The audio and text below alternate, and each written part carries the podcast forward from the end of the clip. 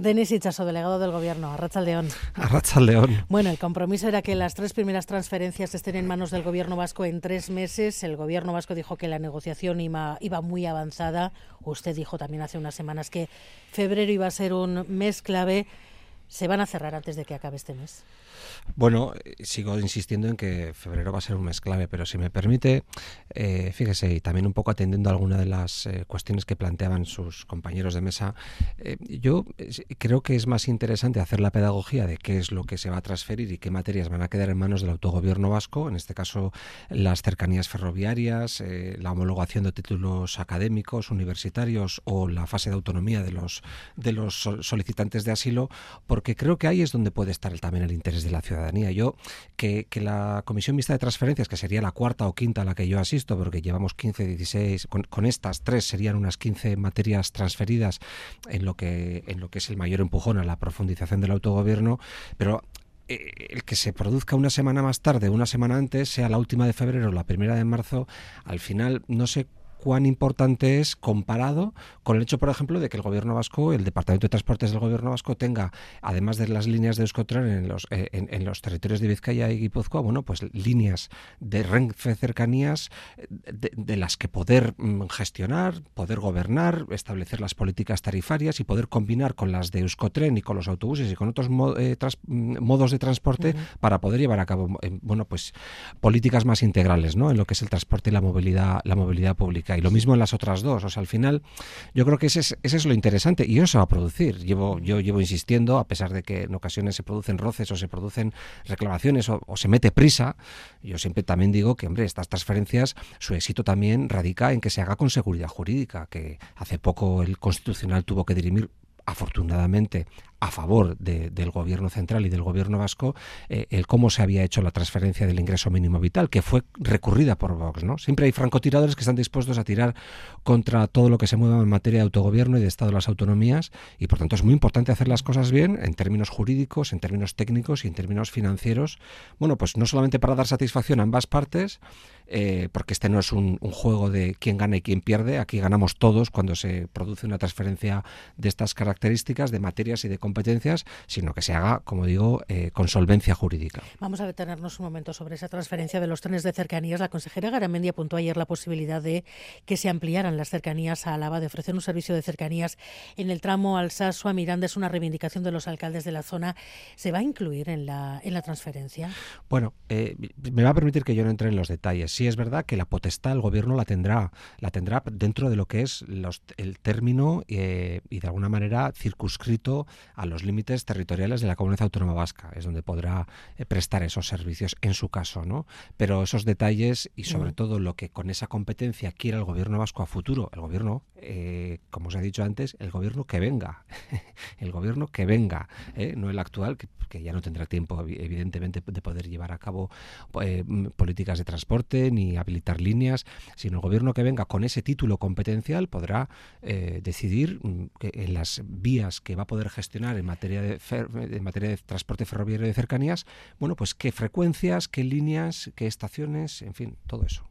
Vale, después de estas tres competencias eh, tendrían que venir el resto hasta completar el estatuto, incluido el régimen económico de la seguridad social. El compromiso está firmado, pero ¿se cumplirá? ¿Usted cree que se podrá completar el estatuto de esta legislatura?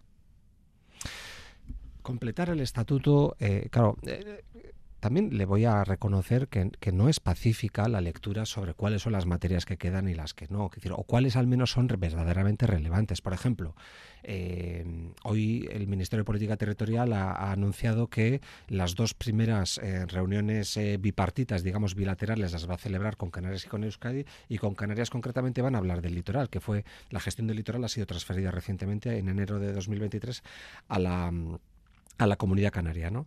Bueno, eso en estos momentos en Euskadi no es posible porque el Estatuto de Autonomía de Guernica no lo, no lo, no lo concibe. Pues seguramente habría que ir a, una reforma del Estatuto para mm, establecer unos techos competenciales distintos. Hay que, hay que recordar que el, que, el, Estatuto de Guernica es de primera generación, es el primero que se aprobó de todos ellos y hay materias que ni siquiera estaban concebidas en aquella época y que sin embargo ahora, bueno, mm, legítimamente Euskadi puede pretender gestionar. ¿no? Y eso no va a ser por falta de voluntad política, sino más bien por, digamos, digamos, mm, por aquello de la seguridad jurídica, que habrá que hacerlo bien.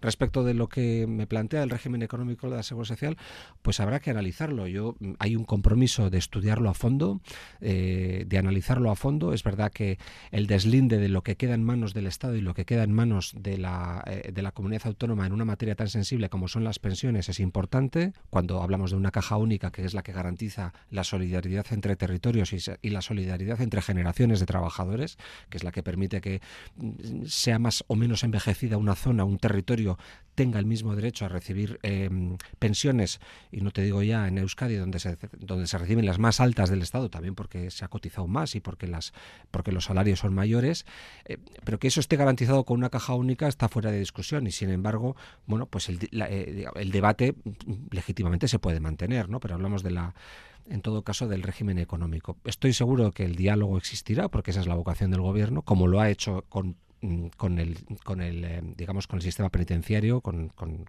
las instituciones penitenciarias que se han que se han eh, también transferido eh, con el ingreso mínimo vital y con tantas y con, tantas y con tantas políticas que en estos últimos años pues se han, se han transferido se ha dicho que esta legislatura en Madrid la legislatura de, del gobierno de Pedro Sánchez va a ser la que pueda mm, resolver el conflicto territorial eh, o dar respuesta al encaje de Cataluña, Euskadi o Galicia en el Estado. ¿Usted cree que hay un conflicto territorial por resolver? Bueno, que hay tensiones nacionalistas, eso no lo vamos a descubrir ahora, ¿no? Que hay un sector nacionalista que en ocasiones tiene más o menos peso fuerza o digamos que va que tiene estrategias ambivalentes en ocasiones, pero que eso existe, es decir, un cuerpo social, es un cuerpo electoral existente con el que el gobierno central, bueno, pues eh, de alguna manera tiene que lidiar y tiene que gestionar esa realidad. O sea, no, no vale hacer la del avestruz. Tú tienes que abordar y reconocer que en determinados territorios hay sensibilidades nacionalistas que, insisto, también cada vez son más híbridas, se pueden comportar de, manera distinta en términos electorales. El Partido Socialista de Euskadi viene de ganar en el pasado 23 de julio las elecciones en, en, Euskadi, ¿no? Quiero decir que en función de la convocatoria también es un cuerpo electoral que se comporta de diversa manera. Hoy hemos tenido datos del sociómetro sobre el nivel de adhesión que tiene la independencia, que está bajo mínimos o, está en los mínimos históricos en, en Euskadi, pero eso puede ir y venir ¿no? Puede ir y venir. En todo caso, más que solucionar, yo creo que, que, lo que el gobierno pretende y lleva demostrando en los últimos tiempos, y también de ahí la ley de amnistía, el proyecto de ley, es llevar al cauce de la política lo que es de la política.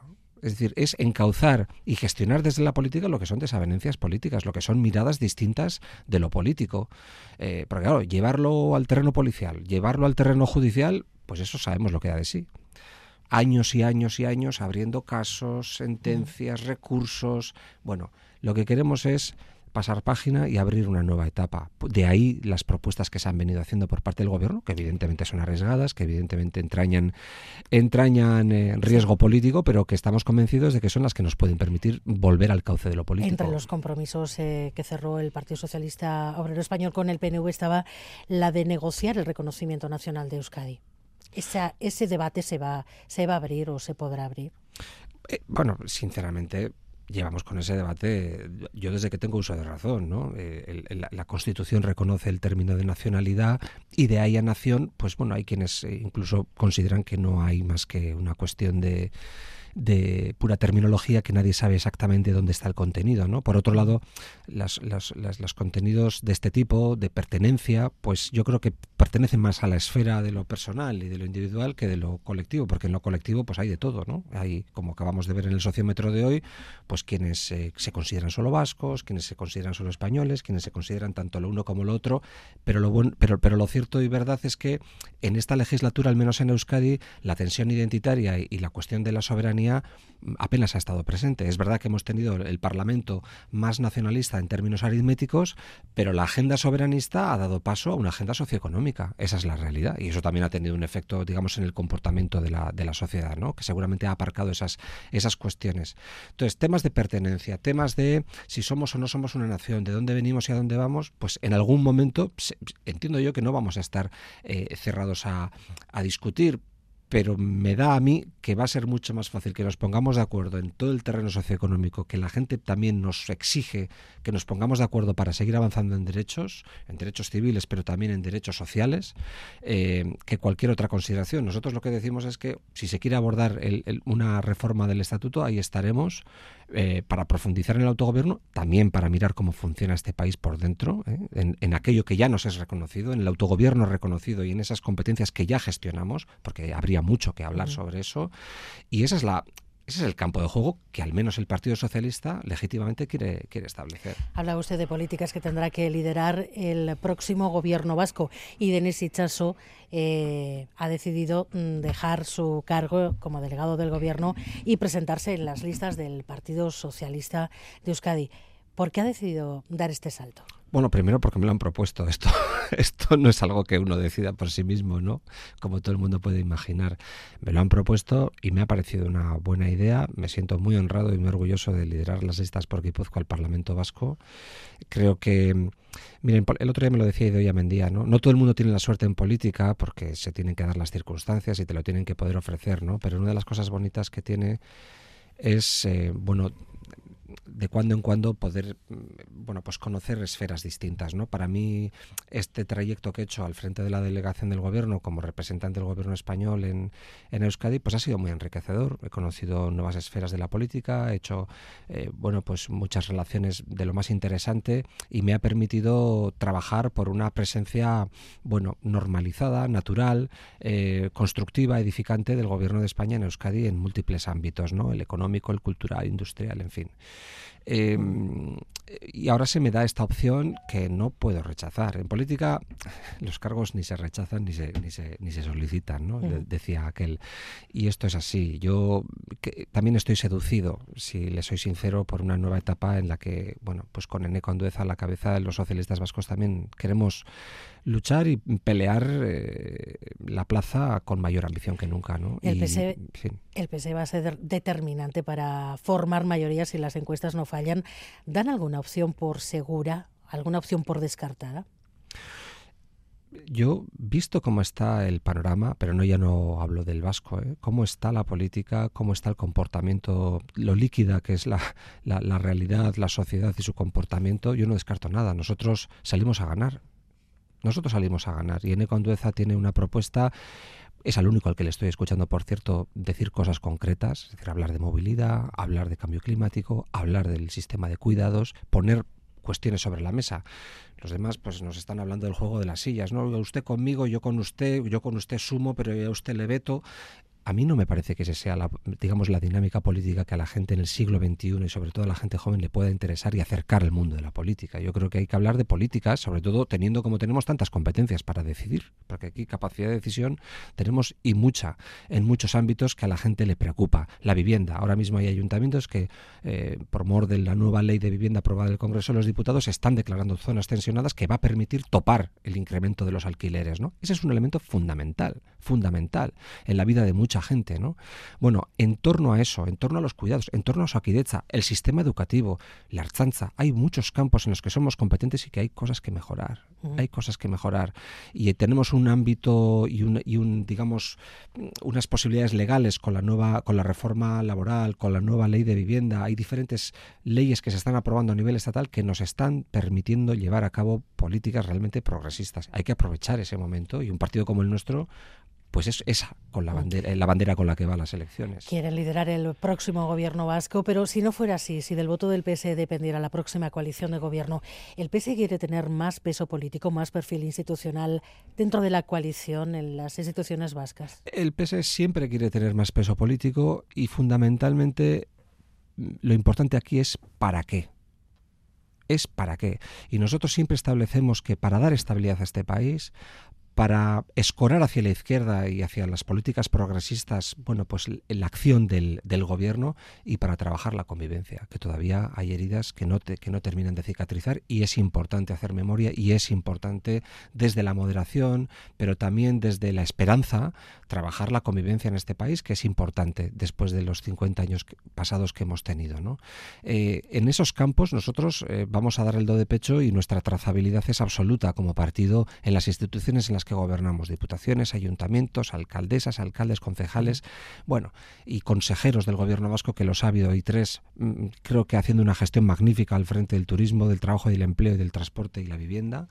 Y, esa es nuestra carta de, presentación. Mm. Nosotros, claro que tenemos ambición de participar en la gobernabilidad y si así lo quieren los ciudadanos y las ciudadanas vascas, de liderarla con el Condueza. Cuando dice que usted no descarta nada, no descarta tampoco algún tipo de acuerdo de gobierno con Euskal Herria Bildu. Bueno, eso creo que lo hemos dicho en infinidad de ocasiones. Se puede preguntar todavía más y, quizás, no sé, con la esperanza de que alguno termine teniendo algún, algún desliz, ¿no? Nosotros ya hemos dicho que una cosa es eh, coincidir en votaciones, coincidir en, determinadas eh, leyes que se pueden llevar al Parlamento, también el Congreso de los Diputados, y otra cosa es compartir un gobierno.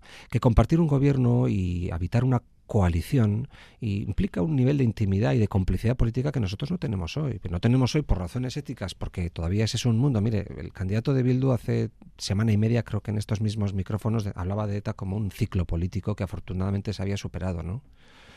Eso nos distancia eso nos distancia claramente, porque calificar una de las más tristes historias de este país, eh, desde luego negra como ninguna otra, eh, como un ciclo político, pues evidentemente nos distancia enormemente y nos hace desconfiar también sobre cuál es la verdadera, mm, digamos, apuesta por, por, por el futuro y por la convivencia, porque eso es muy hiriente es muy hiriente, es ignorar absolutamente todo el dolor que se ha producido aquí. Conflictos políticos los hay ahora, hoy aquí en Euskadi, y no pocos. Y los dirimimos con la política, y los dirimimos con el diálogo, la conversación y el debate. Conflictos políticos son inherentes a las, sociedades complejas, contemporáneas, pero eso no, pero el terrorismo nunca pudo ser un ciclo político. Eso es otra cosa. Eso nos, eso nos, nos, nos distancia y por tanto, mientras no haya una, en fin, una lectura no solamente ya de lo que fue el terrorismo, sino de qué papel jugó cada cual frente a ese terrorismo. ¿Qué papel se jugó? Eso y otras cosas, ¿eh? también sobre, sobre una determinada visión de, la, de, la, de, cómo la política puede transformar las cosas y, y, y, de cómo, y de cómo hay que acompañar a la ciudadanía en las transformaciones y no pasar por encima. Que las últimas, las últimas em, experiencias que hemos tenido en Guipúzcoa, donde Bildu ha tenido posibilidad de gobernar, y me remonto a 2015, eh, pues en fin, están ahí para también aprender. ¿no? Mm. ¿Cuándo tiene previsto dejar el cargo? Bueno, vamos a ver si el Endacari termina convocando las elecciones. ¿no? Eh, el momento en el que se convoquen, entiendo que el partido tendrá que registrar en un plazo determinado las listas y en ese momento no podrá hacerlo, sino, al menos en las de Guipúzcoa, si no es con un certificado de que, de que he renunciado al cargo. ¿no? Y, y eso es, también es el Consejo de Ministros quien tiene que cesar al delegado del Gobierno y nombrar a la nueva o al nuevo delegado y eso se hará en tiempo y forma, por supuesto. Denis Ichaso, muchas gracias por estar en Gambara. Es que ricasco. Un placer.